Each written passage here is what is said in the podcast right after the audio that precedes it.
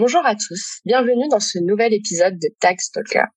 Aujourd'hui, pour discuter de Pilier 2, mais également de l'Union européenne, j'ai le plaisir de recevoir le professeur Daniel Gutmann, professeur au sein de l'Université Paris 1, mais également avocat associé au sein du cabinet CMS Francis Lefebvre. J'ai également le plaisir de recevoir Monsieur Bastien Lignereux, membre du Conseil d'État, chargé des questions fiscales à la représentation de la France auprès de l'Union européenne. Bonjour à tous, merci d'être là aujourd'hui. Bonjour. Bonjour. Dans un premier temps, ma première question va s'adresser à vous, monsieur le professeur. Aujourd'hui, nous pouvons constater que l'OCDE impulse une ambitieuse réforme de la fiscalité internationale, notamment par le biais de pilier 1 et pilier 2. Aujourd'hui, l'Union européenne est parvenue, certes péniblement, mais elle est parvenue à un consensus pour mettre en œuvre le pilier 2. Est-ce que vous pourriez nous expliquer brièvement ce dont il s'agit, également les difficultés qui ont pu être rencontrées dans l'adoption de ce consensus avec plaisir. Euh, alors, comme vous l'avez dit, il y a une grande réforme au niveau international qui prend deux formes. D'une part le pilier 1, d'autre part le pilier 2. On a parfois un peu tendance à confondre les deux, mais ce sont deux démarches qui sont tout à fait différentes. Le pilier 1, il vise à réallouer de la matière imposable à des États où sont situés des consommateurs, en particulier en présence de d'entreprises qui ont une faible présence physique sur le territoire où se situent leurs clients. Donc ça, c'est une première euh, démarche. Le pilier 2 a une toute autre ambition. Pilier 2, il a pour vocation à faire en sorte que les groupes internationaux, et notamment les plus grands d'entre eux, payent un impôt minimum euh, global au niveau mondial et cet impôt minimum est apprécié au niveau du groupe. Donc ça, c'est l'idée du pilier 2. Alors euh, le pilier 2, ça vient, ça vient loin. Il n'est pas inutile d'avoir à l'esprit que il y a quelques années, l'OCDE a beaucoup travaillé sur un projet qu'on appelait le projet BEPS, Base Erosion and Profit Shifting, qui avait pour but de lutter contre l'évasion ou l'optimisation fiscale euh, plus ou moins agressive. Et on a bien vu assez rapidement que ce projet BEPS, il allait traiter des tas de petits points techniques mais qu'il n'allait pas garantir nécessairement qu'un groupe paye un niveau euh, jugé suffisant d'impôts. Et donc le pilier 2 vise à compléter qui avait pu apparaître comme une insuffisance euh, du, projet BEPS. Il y a eu une initiative franco-allemande euh, qu'il faut quand même signaler qui a aussi été dans le même sens. Et c'est donc le produit de tous ces mouvements qui ni bout à bout, ont conduit l'OCDE et au-delà de l'OCDE, les États membres de ce qu'on appelle le cadre inclusif, donc environ 140 États, à se mettre autour de la table pour essayer de trouver un, modèle accepté par tous, même s'il n'est pas contraignant, puisque ça ne va pas prendre la forme d'une convention multilatérale, en vue de, mettre en œuvre euh, ce, dispositif. Euh, une fois que tout ça a été finalisé au niveau du cadre inclusif, l'Union européenne s'est emparée de tout cela et l'Union européenne a donc euh, décidé d'adopter une directive qui est une forme de transposition entre guillemets de ce qui a été construit au niveau de l'OCDE et du cadre inclusif, avec évidemment des spécificités qui tiennent euh, à la nature particulière de l'espace juridique européen, où il faut quand même respecter un certain nombre de contraintes supplémentaires et en d'établissement. Ça n'a pas été sans difficulté. Euh, je pense que Bastien Ligneur nous en, dira plus. La principale étant d'obtenir une unanimité sur le texte. En matière de, fiscalité directe, on peut pas imaginer de directive euh, qui ne soit prise à l'unanimité des États membres. C'est sans doute le principal point politique, en tout cas, d'achoppement sur lequel, pendant un certain temps, euh, l'Union européenne n'est pas parvenue à avancer, mais enfin, finalement, la directive est aujourd'hui adoptée. Merci beaucoup pour cette réponse très complète et a le mérite d'adresser la, la, situation de façon claire.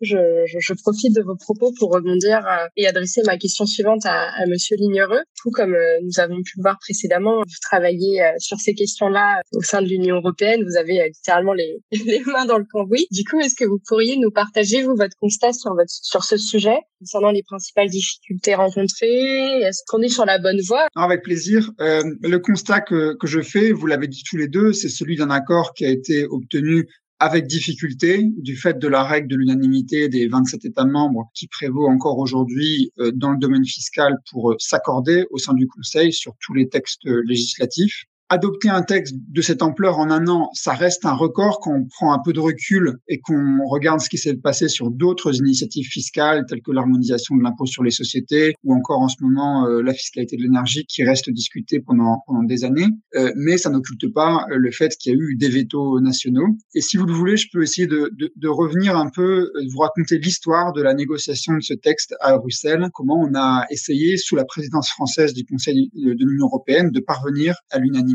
et finalement euh, ça a été un succès en décembre dernier. Alors le point de départ bruxellois, Daniel a rappelé les, développements précédents, mais le point de départ à Bruxelles, c'est la proposition de directive présentée par la Commission européenne en, décembre 2021, quelques jours après l'adoption à l'OCDE des règles types qui mettent en, musique euh, l'accord politique sur euh, l'imposition minimale mondiale.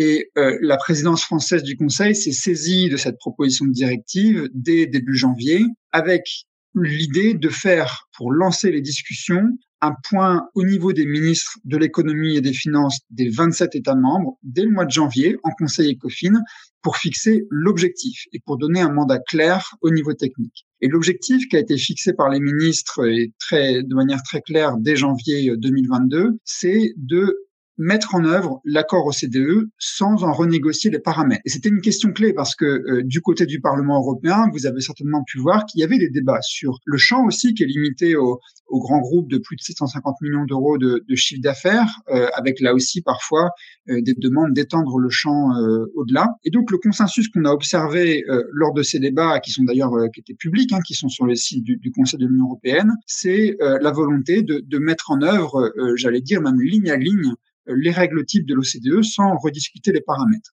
Alors, fort de ce mandat politique, euh, on a mis en œuvre une méthode au niveau du, groupe technique où se rencontrent euh, les, 27 administrations fiscales nationales pour euh, parvenir à un accord sur le texte, donc c'est des dizaines de pages de directives, de manière rapide. On a saucissonné, si je puis dire, le, le texte en différents, en prenant les différents chapitres, en organisant un groupe de travail à 27 par semaine, souvent le vendredi, entre la présidence et chaque État membre pour anticiper les questions et y répondre à l'avance. Donc, pour être très concret, une semaine avant chaque euh, réunion de négociation, on sollicitait les commentaires écrits par email de chaque État membre sur le chapitre qu'on allait examiner.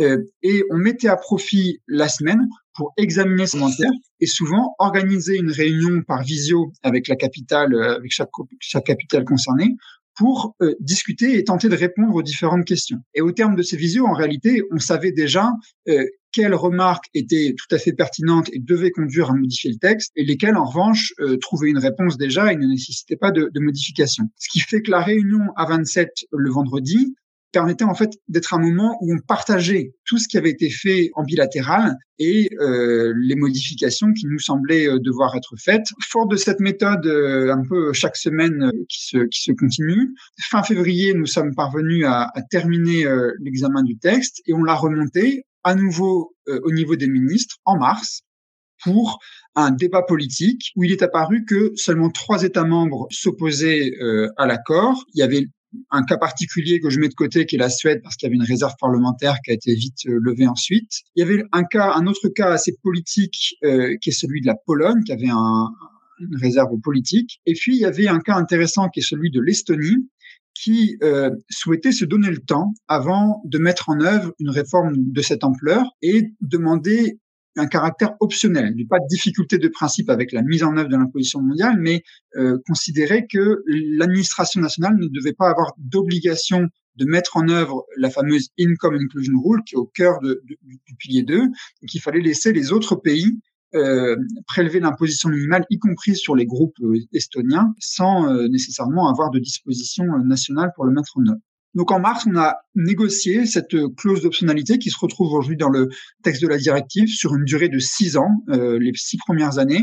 Les États membres euh, qui ont moins de, de, de, 12 groupes dans le champ du pilier 2 pourront faire usage de cette clause et ne, pas mettre en œuvre la règle d'une common inclusion rule. Mais ça ne crée pas, si je puis dire, de trou dans la raquette, puisque dans ce cas-là, les autres États membres iront prélever euh, l'imposition minimale à leur place.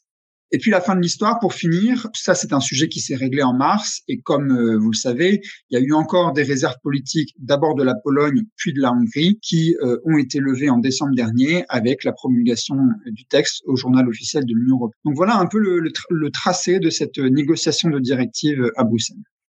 Très bien, merci beaucoup, Monsieur Ligneré. Euh, comme on peut voir, c'est beaucoup d'organisation, beaucoup de communication et de la patience. Euh, je vous remercie, c'était très intéressant. J'ignorais qu'il y avait euh, cette partition qui se jouait pour aboutir à un accord aussi important et très intéressant. Je me permet du coup de rebondir sur vos propos pour adresser ma, ma, question suivante à Monsieur le professeur. J'ai vu que vous aviez publié régulièrement des, des contributions, des articles sur question de, de cette adaptation, position de, de pilier 2 euh, au sein de l'Union européenne. Coup, je me permets de vous demander, vous, de votre point de vue, quelles sont les principales difficultés qui sont rencontrées ou qui vont être rencontrées en termes de mise en œuvre? J'imagine qu'elles peuvent être nombreuses. Euh, que euh, vous pouvez nous, nous, partager un peu votre constat Oui, alors le principal constat déjà à faire, je crois, c'est que c'est très compliqué.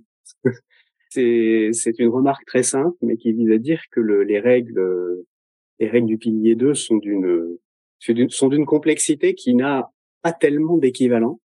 Je disais à mes étudiants l'autre jour que les, les fiscalistes d'aujourd'hui sont un peu dans la même situation que les civilistes au début du 19e siècle et ont vu euh, débarquer du jour au lendemain un code civil avec 2000 euh, articles et qui devaient apprendre du jour au lendemain un nouveau corps, euh, un nouveau corpus juridique. Ben, c'est un peu pareil pour les fiscalistes parce que le pilier 2, est complètement différent dans son architecture, dans son dans sa technique de ce que les fiscalistes euh, connaissent. Il faut maîtriser des concepts de comptabilité qui sont euh, pour l'instant euh, très peu connus des fiscalistes, en particulier de comptabilité consolidée.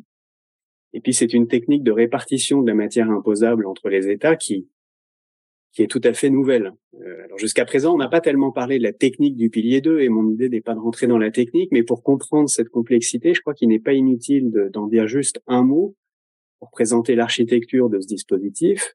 Réduit à l'essentiel, le, le, dispositif euh, se réduit à deux règles, qui n'empêche pas qu'elles se déroulent sur des centaines de pages, bien sûr, mais réduit à l'essentiel, il y a deux règles fondamentales. Il y a une première règle qui consiste à dire que lorsque euh, des, des, sociétés appartenant à un groupe euh, sont soumises à un niveau d'imposition effectif qui est inférieur à 15% dans leur état d'implantation, eh bien le, le, différentiel entre l'impôt effectivement euh, subi et les 15% fait l'objet d'un impôt supplémentaire. Et cet impôt supplémentaire, il a vocation à être euh, payé par la société qui se trouve à la tête du groupe. Ça, c'est ce que Bastien a leur appelé la, la Income Inclusion Rule, la règle d'inclusion du revenu. Donc ça, c'est la première règle fondamentale. La deuxième règle fondamentale consiste à dire que euh, il va y avoir des cas, à partir du constat qu'il va y avoir des cas où cette règle d'inclusion ne pourra pas s'appliquer, tout simplement parce que dans l'état où est située la société tête de groupe, le pilier 2 n'est pas applicable. Et dans ce type de situation, autrement dit, si tout le monde ne joue pas le jeu du pilier 2 dans le monde, ce qui est quand même prévisible, eh bien, il faudra que d'autres sociétés prennent leur relais de la société tête de groupe défaillante. Et là, on arrive à une règle euh, qu'on appelle la règle sur les profits insuffisamment imposés, la RP2I, euh, en anglais UTPR, règle qui institue euh, que je serais tenté d'appeler une forme de solidarité intragroupe. Euh, C'est-à-dire qu'en réalité, ben, si la tête de groupe ne paye pas, ce seront des filiales situées dans différents États qui pourront être appelés à payer à la place de leur mère, voire à se partager la charge de l'impôt supplémentaire qui euh, n'a pas été payé par la société tête de groupe. Tout ça est un deux mécanismes sont des mécanismes qui sont euh, tout à fait nouveaux. Le premier euh, sur la règle d'inclusion du revenu et a, des précédents lointains en termes de technique fiscale parce qu'on connaissait déjà des règles dites sur les sociétés étrangères contrôlées et dont la, la, la, la, configuration technique est quand même très différente de ce qu'on trouve aujourd'hui dans les règles du pilier 2. Et puis la règle sur les, la RP2I, la règle sur les profits insuffisamment imposés, elle a tout simplement pas de précédent, en tout cas pas en technique fiscale française ou, ou européenne. Donc, première chose à dire, un gros effort d'apprentissage de la part des fiscalistes, des fiscalistes de groupe, et aussi des administrations fiscales, parce que faut bien comprendre que les administrations euh, vont devoir s'équiper en interne pour maîtriser une complexité juridique qui, encore une fois, n'a pas d'équivalent dans un passé récent. Donc cet effort d'assimilation est un effort extrêmement important qu'il va falloir faire dans un délai assez rapproché. puisque les règles sont censées rentrer en vigueur l'année prochaine. Il faudra qu'en France, on transpose la directive avant la fin de l'année. Euh, alors vous me direz, les administrations auront un petit peu plus de temps que les contribuables, dans la mesure où les administrations pourront commencer à ne contrôler le pilier 2 qu'avec un, un décalage de, de trois ans, en tout cas euh, si l'on prend le cas de la France. Mais même les administrations vont devoir s'y mettre vite parce que on peut euh, supposer et même espérer que euh, se mettront aussi en place des procédures qui permettront aux entreprises d'obtenir un peu de sécurité juridique avant la mise en œuvre, qui suppose qu'elles puissent se concerter avec les administrations sur la façon de mettre en œuvre les règles dans leur cas particulier. Donc la première difficulté d'ordre théorique et d'ordre pratique, si vous voulez, c'est de comprendre comment ça marche. Voyez-moi, c'est pas une mince affaire. Euh, les difficultés pratiques qui en découlent par ailleurs, bah, c'est tout simplement que enfin, l'essentiel, je crois, vient du fait que le pilier 2 met en place un système où l'impôt qui est dû dans un État dépend de l'impôt qui est payé dans un autre État. C'est-à-dire c'est un système qui repose sur l'interconnexion entre les systèmes fiscaux euh, avec un jeu de vases communicants. Je paye pas assez d'impôts dans un État, paf, j'en paye un peu plus dans un autre État. Ce système de vases communicants ne peut fonctionner que si tout le monde se parle. Euh, et quand je dis tout le monde, c'est à l'intérieur des groupes euh, les filiales et leurs sociétés mères, euh, les filiales et leurs sociétés sœurs éventuellement.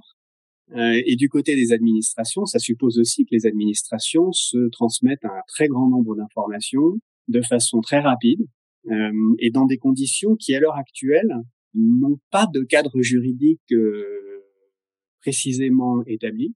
Donc pour les administrations comme pour les groupes, hein, il y a un défi et le défi, c'est après, avoir compris le contenu des règles, être capable de se transmettre les informations qui permettent que celles-ci soient mises en œuvre de façon satisfaisante. Le, dernier sujet, je crois, de, mise en œuvre euh, qui, est intéressant et qui est potentiellement problématique, c'est que euh, on peut quand même pas totalement exclure que euh, tous les États ne partagent pas la même interprétation des règles fussent-elles euh, précises, fussent-elles commentées par l'OCDE. Ces problèmes d'interprétation divergente, qui sont des problèmes tout à fait classiques pour n'importe quel juriste, risquent, dans le cas de pilier 2, d'avoir des effets indésirables assez sérieux. Quand vous avez euh, une loi interne qui est difficile à comprendre, vous avez un petit problème, euh, vous avez, vous allez voir le juge et le juge est là pour trancher les conflits d'interprétation. Mais quand vous avez un groupe international qui a des filiales dans plus de 100 États et que euh, sur ces 100 États, il y en a plusieurs à la fois qui sont pas d'accord sur le sens des règles, et quand vous avez de surcroît un système qui est totalement interconnecté où la position prise par un État a un effet par ricochet sur les 99 autres, bah, vous comprenez qu'on a un sujet de sécurité juridique. Donc euh, il y a une vraie difficulté euh, qui n'est pas encore vraiment tranchée de façon claire par l'OCDE, euh, et cette difficulté consiste à savoir dans quelles conditions il sera possible pour les groupes d'avoir une sécurité ex ante, c'est-à-dire avant la mise en œuvre des règles. Et puis il y a une question qui est de savoir comment d'éventuels différents entre États sur la mise en œuvre des règles euh, pourront être tranchés si euh, aucune solution n'a été euh, n'a été atteinte par par anticipation. tous ces sujets-là sont des sujets sur lesquels on sait que l'OCDE et le cadre inclusif travaillent. Les pistes de résolution des difficultés que l'on peut entrevoir sont esquissées par le par l'OCDE et le cadre inclusif, mais sont quand même pas encore complètement réglées. Donc, euh, bah donc, il faut espérer que tout ça avancera dans la bonne direction et dans un délai euh, relativement euh, resserré. Très bien, merci beaucoup pour cette réponse très complète. C'est des nouvelles questions et ça a l'air très intéressant techniquement.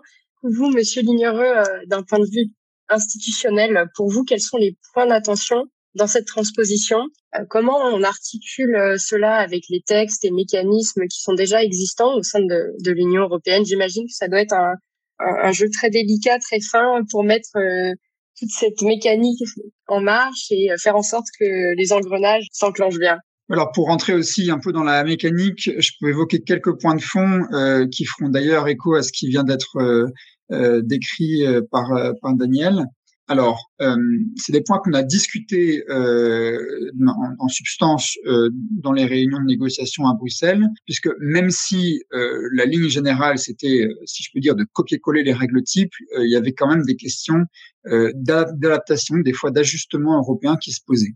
Alors la première d'entre elles, c'est une question d'ajustement du champ du pilier 2 de l'imposition minimale pour être certain qu'il n'y ait aucune difficulté juridique au regard de la liberté d'établissement euh, qui est protégée par le traité européen, puisque si on regarde l'accord OCDE, il oblige à taxer les profits sous-imposés dans un autre pays. Donc, le, par exemple, le siège doit faire en sorte que le bénéfice d'une filiale à l'étranger respecte le niveau minimum euh, effectif de 15%. En revanche, si dans l'état du siège, il y a une filiale domestique qui est sous-imposée, là, l'accord OCDE ne dit rien, parce que l'objet, c'est l'évasion fiscale internationale. Or, ça, euh, l'analyse qui a été partagée par tous euh, à Bruxelles, c'est que c'était susceptible de poser difficulté, une discrimination contraire à la, à liberté d'établissement, puisque ça voudrait dire que une filiale nationale, une filiale domestique serait mieux traitée fiscalement, potentiellement, qu'une filiale établie dans un autre État membre. Alors pour éviter ça, qu'a proposé la Commission et qui a été euh, suivi euh, par les, États membres au sein du Conseil, c'est d'étendre le champ des règles du pilier 2 à cette situation des filiales domestiques et même, pour prendre un cas qui est un peu plus théorique mais qui existe, aux groupes qui seraient purement nationaux, ayant d'implantation de filiales uniquement dans un État membre, mais qui excéderaient quand même le seuil de 750 millions d'euros de chiffre d'affaires. Donc tous ces cas-là, aussi bien dans une multinationale, les filiales domestiques et aussi les groupes purement euh, domestiques sont couverts par la directive européenne, alors que ça n'était pas obligatoire au regard de l'accord OCDE. Il y a un deuxième sujet qui a été euh, fortement discuté et qui là aussi euh, nous fait entrer dans la, mécanique du, pilier 2, qui sont les conséquences de l'optionnalité temporaire que j'évoquais tout à l'heure. J'ai parlé de la, demande de l'Estonie portée au, au niveau euh, ministériel d'optionnalité pendant six ans. Il a fallu au niveau technique qu'on assure que cette optionnalité pendant six ans ne conduise pas à un, trou, un, un manque euh, à percevoir l'imposition minimale mondiale. Et pour ça, on a prévu que puisse s'appliquer la règle subsidiaire que Daniel a évoquée de euh, UTPR sur les paiements sous-imposés. Certes, le principe, c'est que tous les États membres ont l'obligation d'appliquer la règle principale, IIR, mais pendant l'optionnalité, pendant les six ans d'optionnalité, les États membres devront appliquer la règle subsidiaire à des groupes qui ont leur siège dans un État qui ferait usage de la clause euh, d'optionnalité. Et pour ça, d'ailleurs, il y a des flux d'échange d'informations qui sont prévus pour permettre d'appliquer cette règle. Peut-être un troisième point qui a été euh, aussi euh, beaucoup discuté, c'est le fonctionnement de ce qui s'appelle la domestic top-up tax. Donc ça, c'est encore une, une un, rouage de plus dans la mécanique du pilier 2 qui fait que l'État dans lequel est établie une filiale sous-imposée peut décider de percevoir lui-même le différentiel entre le taux effectif d'imposition et, la cible de 15% euh, pour éviter que l'État du siège, la mère, aille le prélever à sa place. Et euh, beaucoup d'États dans le monde, pas seulement dans l'Union européenne, ont déjà fait part de leur intention euh, de, de, faire usage de cette règle de domestic top-up tax pour prélever eux-mêmes l'imposition minimale sur leurs filiales sous-imposées.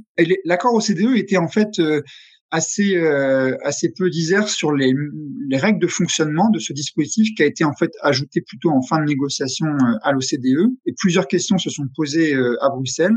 On a essayé notamment de simplifier le fonctionnement de cette domestic top-up tax en prévoyant que si l'état de la filiale sous-imposée calcule le différentiel sur la base de la comptabilité de la société mère, alors ou, ou des règles IFRS, alors il ne sera pas nécessaire de recalculer une deuxième fois dans l'état de la mer la, vraie top-up tax, si je puis dire. Que quand on prend les règles OCDE, s'il y a un différentiel entre les, deux, entre le calcul sur la base, le calcul réalisé par la filiale imposée et le calcul réalisé par la mère, alors le différentiel doit être perçu par la société mère. Ce qui est, logique, c'est la conséquence logique des règles du pilier 2, mais ça induit une complexité. Et donc, on a créé une, une règle de simplification, en quelque sorte, euh, dans le cas où il n'y a pas de risque de différentiel important. Euh, donc, soit la comptabilité euh, de base est la même, soit on est sur les règles IFRS. Et puis, un, un dernier point euh, a fait l'objet de, de, de, de, pas mal de débats, euh, qui est l'ensemble des sujets sur lesquels les discussions continuaient à l'OCDE. Alors, euh, il y a plusieurs points qui ont été évoqués à cet égard par Daniel, notamment l'échange d'informations euh, entre les administrations fiscales. Alors, sur l'échange d'informations, euh, on a un usage déjà euh, au sein de l'Union européenne qui est d'incorporer les nouveaux standards d'échange automatique d'informations de l'OCDE dans une directive qui est une autre directive qui s'appelle la, DAC, la directive sur la coopération administrative. Et donc, le cas échéant, il pourrait y avoir un amendement à la DAC lorsque le nouveau standard d'échange d'informations sur le pilier 2 sera euh, mis au point. Mais il y avait un deuxième sujet qui était un peu plus redoutable, qui est celui euh, des règles dites de safe harbor. Euh, là aussi, c'est des idées de, simplification pour essayer de simplifier les règles du pilier 2 qui sont euh, très complexes, et ça, je peux rejoindre tout à fait ce qui a été dit, pour simplifier la vie des entreprises. Le safe harbor, ça conduit radicalement à dispenser de collecter la top-up tax lorsque ces conditions sont réunies. Mais quand on a négocié à Bruxelles en janvier-février 2022, les contours de ces safe harbors n'étaient pas du tout euh, encore arrêtés euh, à l'OCDE. Or, il fallait nécessairement prévoir quelque chose dans la directive, parce que sinon, la directive, bah, tout son objet, c'est de faire obligation au groupe de, de, de, de, prélever le, la, top-up tax et de la verser. Donc, on a prévu un article, euh, un article balai en quelque sorte, qui prévoit que euh, il y a une dispense de percevoir la top-up tax lorsque les conditions qui seront définies à l'OCDE sont réunies. Donc, juridiquement, c'est un article un peu intéressant parce qu'on renvoie quand même à, directement au, au, contour du futur euh, accord OCDE, à condition qu'il soit soutenu par l'ensemble des 27 États membres, parce que c'est l'unanimité. Mais là, l'idée, c'est pas qu'il y ait de procédure formelle où on constate l'unanimité, mais plutôt qu'il y ait un soutien, euh, qu'aucun État membre ne s'oppose au safe harbor euh, OCDE. Donc voilà plusieurs points de nature très différente, parfois juridiques, parfois plus de, de, de gestion du temps, en quelque sorte, qui euh, nous ont animés dans les discussions à Bruxelles sur ce, sur ce beau dossier.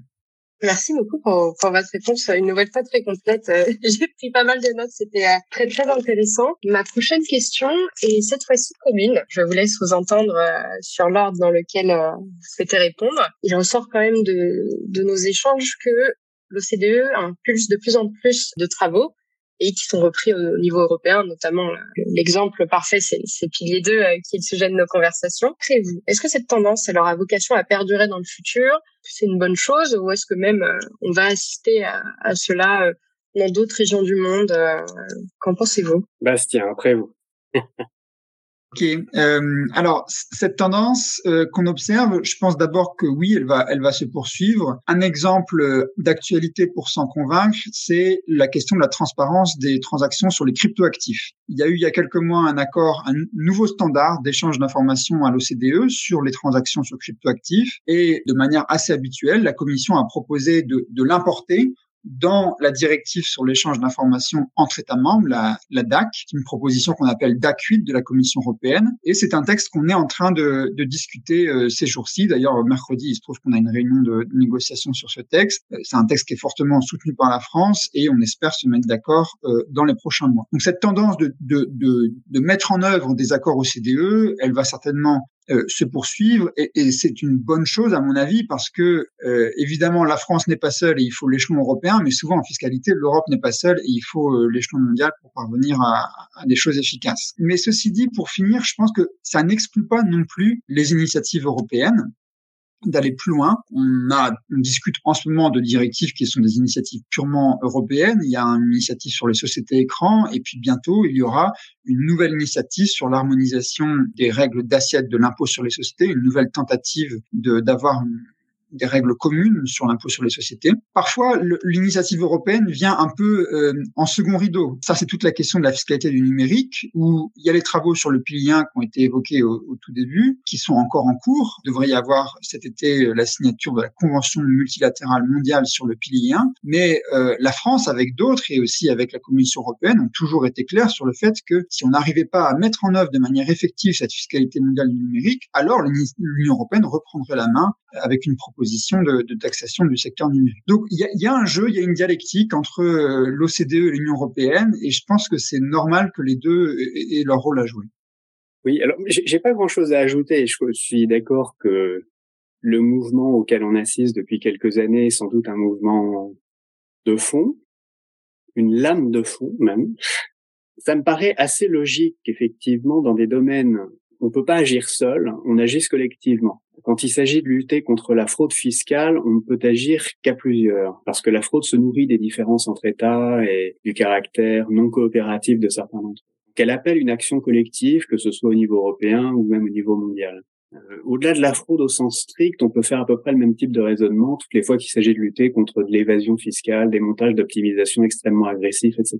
Moi, la question que je pense on, on est obligé de se poser quand même, c'est de savoir dans quelle mesure l'Union européenne conserve une politique fiscale qui est véritablement autonome par rapport euh, à, ce qui est, euh, sinon décidé, du moins euh, encouragé au niveau mondial. Je crois que c'est une vraie question. Les récentes directives qui ont été adoptées en matière de fiscalité de façon assez intéressante sont des directives qui durcissent le traitement fiscal des contribuables. Ce qui est logique, encore une fois, dans la, dans la, dans la perspective que je viens de dessiner. Mais elle contraste de façon assez saisissante avec les directives historiques euh, qui étaient la directive Murphy, la directive fusion, la directive intérieure d'avance, où là, au contraire, l'idée, c'était d'assurer finalement une défiscalisation des flux transfrontières dans le souci de lutter contre la double imposition et de permettre le développement d'un marché intérieur européen. Et je peux pas m'empêcher de penser que cette question de l'autonomie de la politique fiscale européenne, elle mérite quand même d'être discutée. Est-ce que l'Europe, et je dis ça sans polémique parce que j'ai pas de réponse absolument certaine à la question, loin de là, est-ce que l'Europe euh, ne se transforme pas par moment en une sorte de chambre d'enregistrement de ce que l'OCDE et le cadre inclusif euh, décident? Que c'est une question qu'on doit au moins se poser, ne serait-ce que pour y répondre négativement. Et par ailleurs, il me semble quand même qu'il y a un vrai sujet, euh, comment dire, de démocratie et de consentement à l'impôt. Euh, nous avons des institutions européennes qui sont effectivement légitimes à point de vue juridique à prendre les décisions qui sont les leurs. Euh, L'OCDE n'a n'a pas de légitimité politique pour imposer aux États des, des décisions qui qui peuvent concerner la structure de leurs systèmes fiscaux. Et, donc, je pense qu'il faut que l'Union européenne soit attentive à ne pas se dessaisir de sa propre compétence pour euh, pour mettre en œuvre des impulsions qui auraient été décidées au niveau de l'OCDE. Je suis bien conscient que tout ça est assez théorique, mais je pense aussi pouvoir dire que ça reflète des préoccupations qui sont exprimées euh, de façon euh, très vive parfois par un certain nombre de praticiens ou d'observateurs qui ont du mal à comprendre que euh, au fond des décisions ou des orientations décidées de façon assez peu lisible et c'est normal par des institutions internationales mondiales puissent produire des effets par ricochet quasi immédiats dans le droit interne des États membres de l'Union européenne. Très bien, euh, merci beaucoup pour toutes ces réponses euh, très intéressantes et, même pour cet épisode. L'épisode touche à sa fin. Je tenais à vous remercier euh, d'y avoir participé. Merci beaucoup.